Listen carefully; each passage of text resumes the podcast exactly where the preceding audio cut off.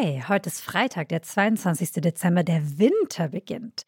Vielleicht ist heute zwei Tage vor Heiligabend die Zeit, zu der Sie die Gräber Ihrer Angehörigen auf dem Friedhof besuchen. Wir sprechen heute in unserem kleinen Zeitverbrechen Adventskalender über einen Friedhofsgärtner, der kein Mörder ist, dafür aber ziemlich seltsame Pflanzen anbaut.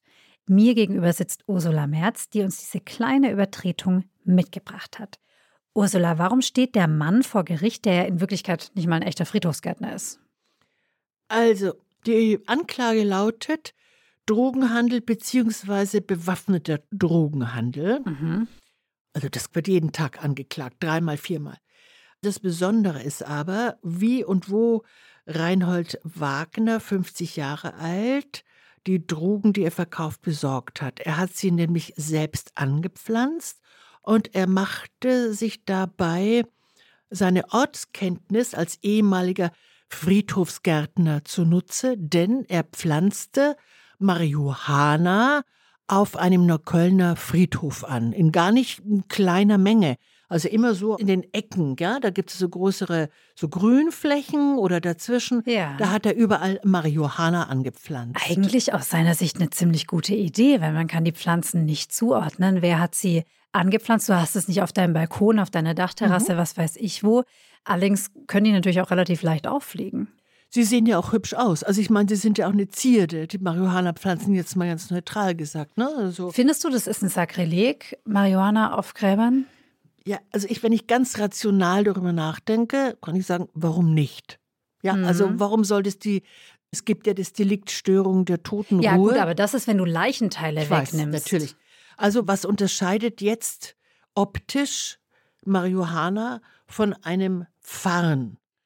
Wir haben ja jetzt auch schon gemerkt, dass Friedhöfe längst ihre Funktion so ein bisschen Hm. aufgegeben haben. Also der Fall, von dem wir jetzt sprechen, spielt ja 2018. Aber Mhm. dann ein paar Jahre später mit der Pandemie Mhm. war es ja so, dass die Friedhöfe wirklich zu Orten der Erholung geworden sind und Leute auf Friedhöfen spazieren gegangen sind. Heute, ich wohne auch an einem Friedhof, da werden Kindergeburtstage gefeiert, da werden Opern veranstaltet, Theateraufführungen. Das sind ja keine heiligen Orte mehr, wenn du so willst, keine Orte der Ruhe mehr.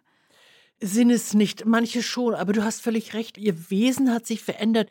Im Übrigen sind Friedhöfe auch wichtige Kontakthöfe, ja, Ja. für Rentner und Für Rentnerinnen. Lebende. Ja, aber ich habe ja vorhin gesagt, also rational, warum soll man, wenn man Marihuana anbaut, das nicht auf dem Friedhof machen? Aber das Rationale, irgendetwas Irrationales in mir Mhm. denkt, ach nee, Drogen auf dem Friedhof anbauen, irgendwie gehört sich's doch nicht so ganz. Mhm. Ich kann es nicht richtig begründen, Ja, aber ne, Einfach so ein Störgefühl. irgendein Störgefühl, ja. Wie ist es denn rausgekommen, dass es seine Cannabispflanzen sind? Nicht durch den Friedhof, also nicht durch den Ort, sondern Reinhold Wagner musste im November 2018 ins Krankenhaus wegen einer Gallenblasenentzündung.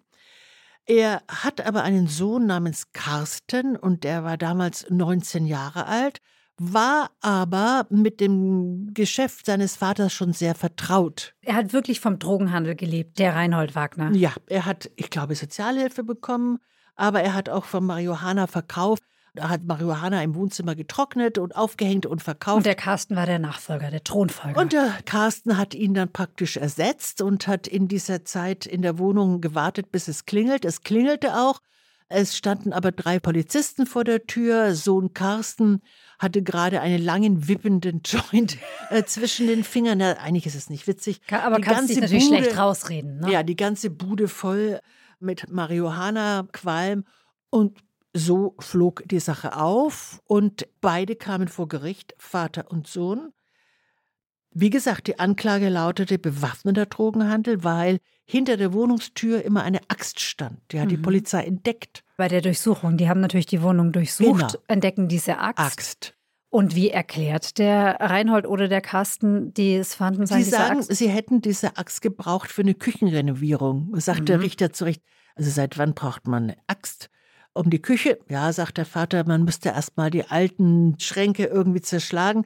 Also der Vorwurf des bewaffneten Drogenhandels hat sich nicht halten lassen, aber der Vorwurf des Drogenhandels. Wie lautete 2018 die Strafe? Jetzt verändern sich ja gerade die Gesetze, was Cannabisanbau angeht.